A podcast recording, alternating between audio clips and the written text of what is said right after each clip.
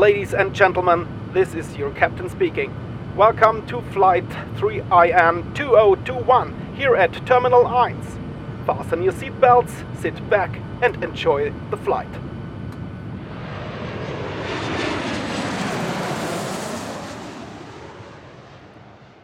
So, welcome back, everybody, on board here at Terminal 1. Today, we're to continue our series with inviting international guests from everywhere at the international office of FHWS. And today, we have one of our colleagues from Romania with us. Hello, Florin. It's nice to meet you. Nice to meet you, too. Maybe you could give us a short introduction about um, yourself, like what's your name, um, which city in Romania are you from, and where's the university located you're working at? Okay, my name is Florin Nechita, and uh, I'm an associate professor at Transylvania University of Brasov and also the vice dean of the Faculty of the Sociology and Communication. Uh, Transylvania University is located in Brasov.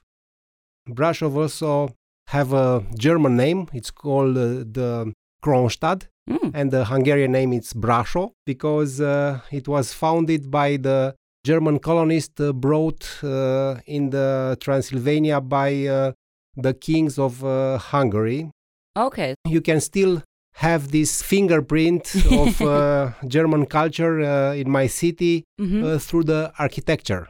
Okay, so you already got in contact with Germany at some point, even if it was just about history being yes, in the in the primary and the secondary school, hmm uh, I learned uh, uh, at the school in Brasov, and uh, we were um, three for every generation, Mhm. uh, three classes uh, with all the discipline taught in Romanian, but Mhm. also was a class that wa all the discipline was uh, taught in German. Oh, So, you see something I didn't know about Romania yet. That's very interesting to know. So you people might also get along if they speak German, at least with the writings. They might also understand Romanian. Like basically, if they speak a Latin language, you think people would get along then in Romania. yes. And um, you are here today, or like the past two days, you've been here for the Transcode working days. Maybe you could tell our listeners a little bit about what Transcode is about and what your responsibility within the project is. So Transcode is a project, learning project that brought together um, five different uh, from uh, Germany, from um, Norway, from Finland, uh, Romania, and uh, from Jordan. Educational project uh, linked with the transnational uh, community development. Mhm. So this uh, this is the basic uh, Mhm. the content that in this uh, first in-person meeting because we already had other meetings uh, online Mm-hmm. uh, since the start of the project in this January. Mm-hmm. And uh, we hope that uh, this program uh, will be approved and uh, will be able to enroll students uh, starting from the next uh, October, October so- 2023. If Yes. everything works works out well, Yeah, it will we be hope. from next semester, and there will be students enrolled. Yes, and uh, we are divided uh, in the three uh, main uh, working groups, Mhm. um, and um, I'm uh, part of the communication uh, Mhm. working group. Okay, so you would be the person marketing um, the new program if it's going to be um, accepted by the EU. Yes, also yes, because With your also colleagues, my, my background it's uh, related with uh, Okay. with ma- marketing. So you're the professional. and um, how do you like working with all your international colleagues here at the Transcode meeting in Würzburg so far, especially after just meeting each other online so far? How is it like meeting all the people in person? Of course, meeting in uh, in uh, in person it's very productive. It's more easy to uh, generate uh, valuable um insights. It's uh, it's more uh, more dynamic, Yeah. but uh, uh, I don't want to complain about the online because also online have this uh, part of um, uh, facility of uh, easy uh, gathering Yeah. uh, people in the Yeah. short time and uh, And- combining both both approaches i think Yeah. it's the the best uh, best way to for running a project Correct, and a bit more sustainable because nobody has to get on a plane to get to Germany or somewhere, so you can meet all day long without traveling too far.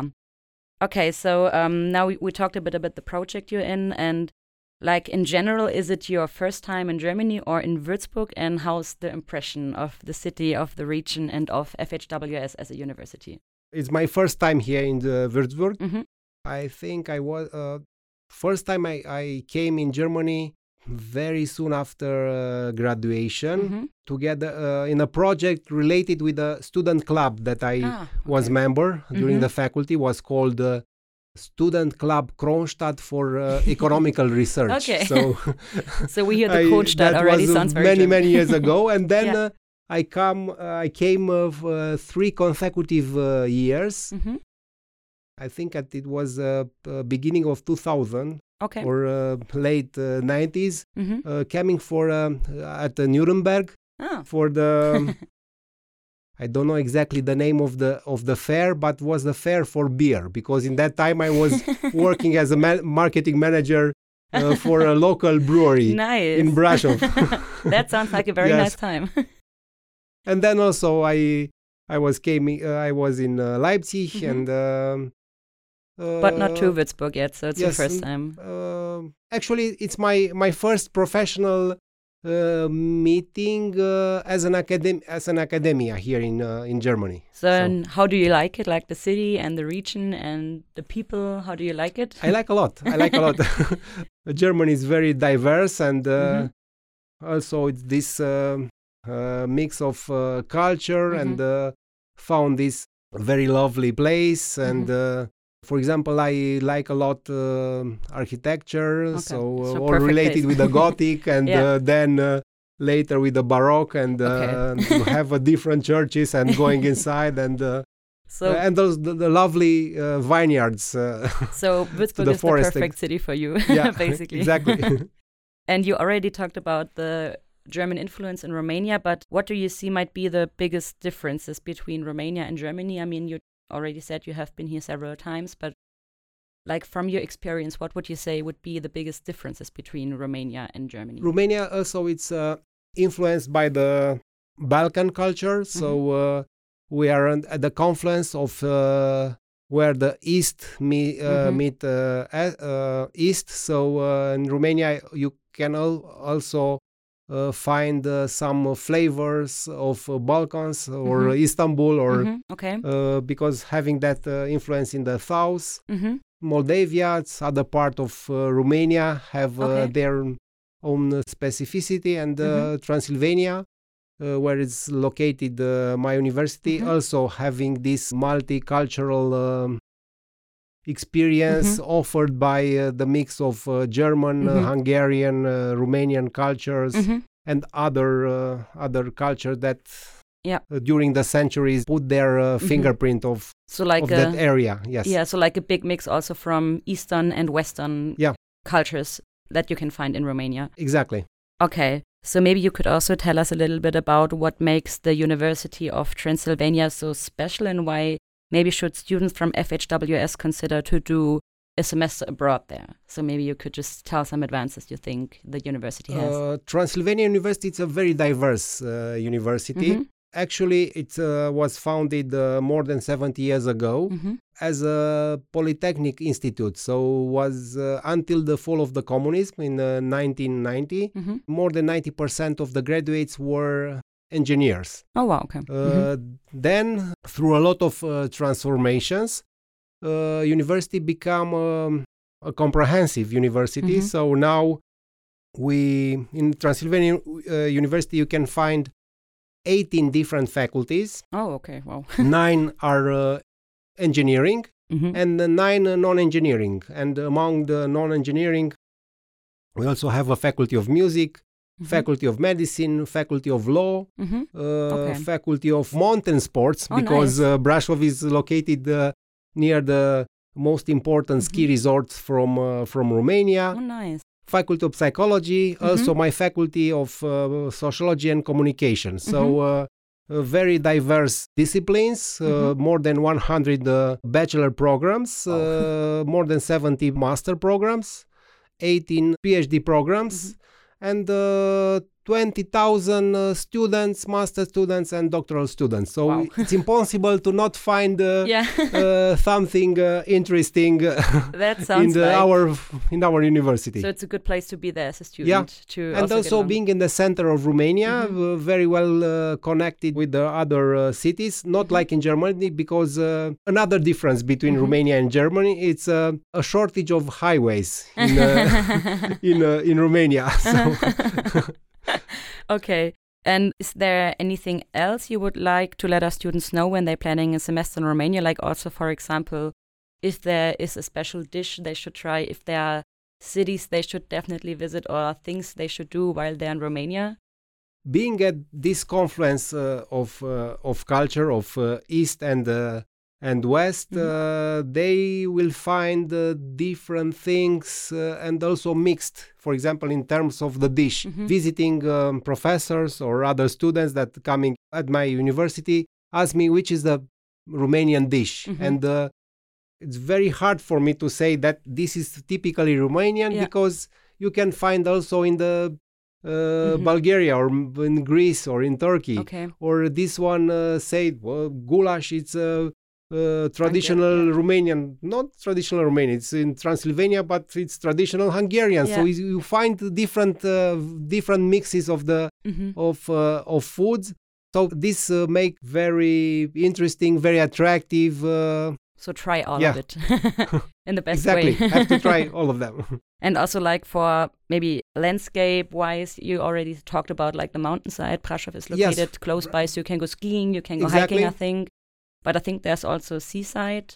yes, Romania, uh, which- Danube Delta. hmm Also, uh, there are uh, many rivers, even rafting you can uh, Oh, make nice, in the uh, close to to Brasov in other part and, and in other parts of Mhm. Romania. Carpathians Mhm. they are uh, in The the, middle, so they are Mhm. crossing uh, from north to center and from center to the west. Brasov is located in a mountain uh, area. Mhm. We uh, even have a small mountain in the middle of the city. Oh, so really? actually, uh, we have uh, green, a lot of green in the middle of the in the Mhm. middle of the city. Nice. So, So you can find nature, but also cities. Yes, so you exactly. can, yeah, very. That Yeah. sounds very inviting. And of course, you can visit the Dracula Castle, which is not far away, which you told me earlier. yeah, yeah, thirty kilometers away. It's Yeah. Uh, That uh, might be the, the most, most- visited museum in uh, yeah. in Romania. Yeah. But I will not tell you more because uh, Yeah. you you should visit. Correct. And then, very uh, good. to tell me uh, your impression. Yeah. Or And- maybe you can attend the Dracula Congress that will be at the beginning of October. It's an So- academic congress. Uh, Oh, really? This, Is it? yes, this subject is very can be seen from many different perspectives. Uh, Mhm. The most important uh, perspective was brought by academia, coming from the area of Gothic literature. So Ah, okay. uh, they are, uh, let's say, uh, cutting the problem in different uh, from different uh, perspectives Yeah. but also dracula subject can be uh, seen from the perspective of destination marketing for Mhm. Yeah, example correct, or correct. from uh, from the perspective of uh, folklore or Mhm, of uh, mhm. different tradition related with Mhm. the undead persons so Mhm, correct. But- also from historical point Yeah. of view so and I mean, it's I think very that's attractive yeah, and I think that's the thing the most people associate uh, Transylvania with. But I think today we learned that there's even more than just this castle in Transylvania to see Brasov, the mountainside, the seaside. So thank you very much for all the information you gave us today. And uh, yeah, thank you for your time. Thank you, and uh, hope to to see students from uh, from here. And also, I'm um, I will promote your university among uh, our students Perfect. because uh, the city is very nice and uh, also very diverse uh, programs. And for sure, uh, because uh, I um forget to add in my presentation that I'm um, also a coordinator for digital media program Mhm. at my faculty and for sure your studio Yeah. actually this this make uh, make me to think about this your uh, studio and the faculty of media Mm-hmm. uh, will be heavily promoted uh, among uh, my students especially f- uh, for students that uh, are fluent in German Yeah. because we also have students that are uh, not so many, hmm uh, but we have uh, students uh, f- uh, fluent in uh, German and, and of course uh, also fluent in English. So So they are always welcome in Würzburg, I would say. okay, So thank, you. very much. And of course, for the rest of you, you will find all the necessary information we provided today in our fact sheet again, uh, which we will link in our show notes. And also, um, we will link there where the partner universities in Romania are located. And of course, you will also find some more information about the Transcode project uh, Florin is involved in. And we hope you will be with us next time again. And we're looking forward to the next flight and to welcome you back here on board at Terminal 1. Bye. We are ready for landing. We hope you enjoyed the flight and see you again soon. Goodbye.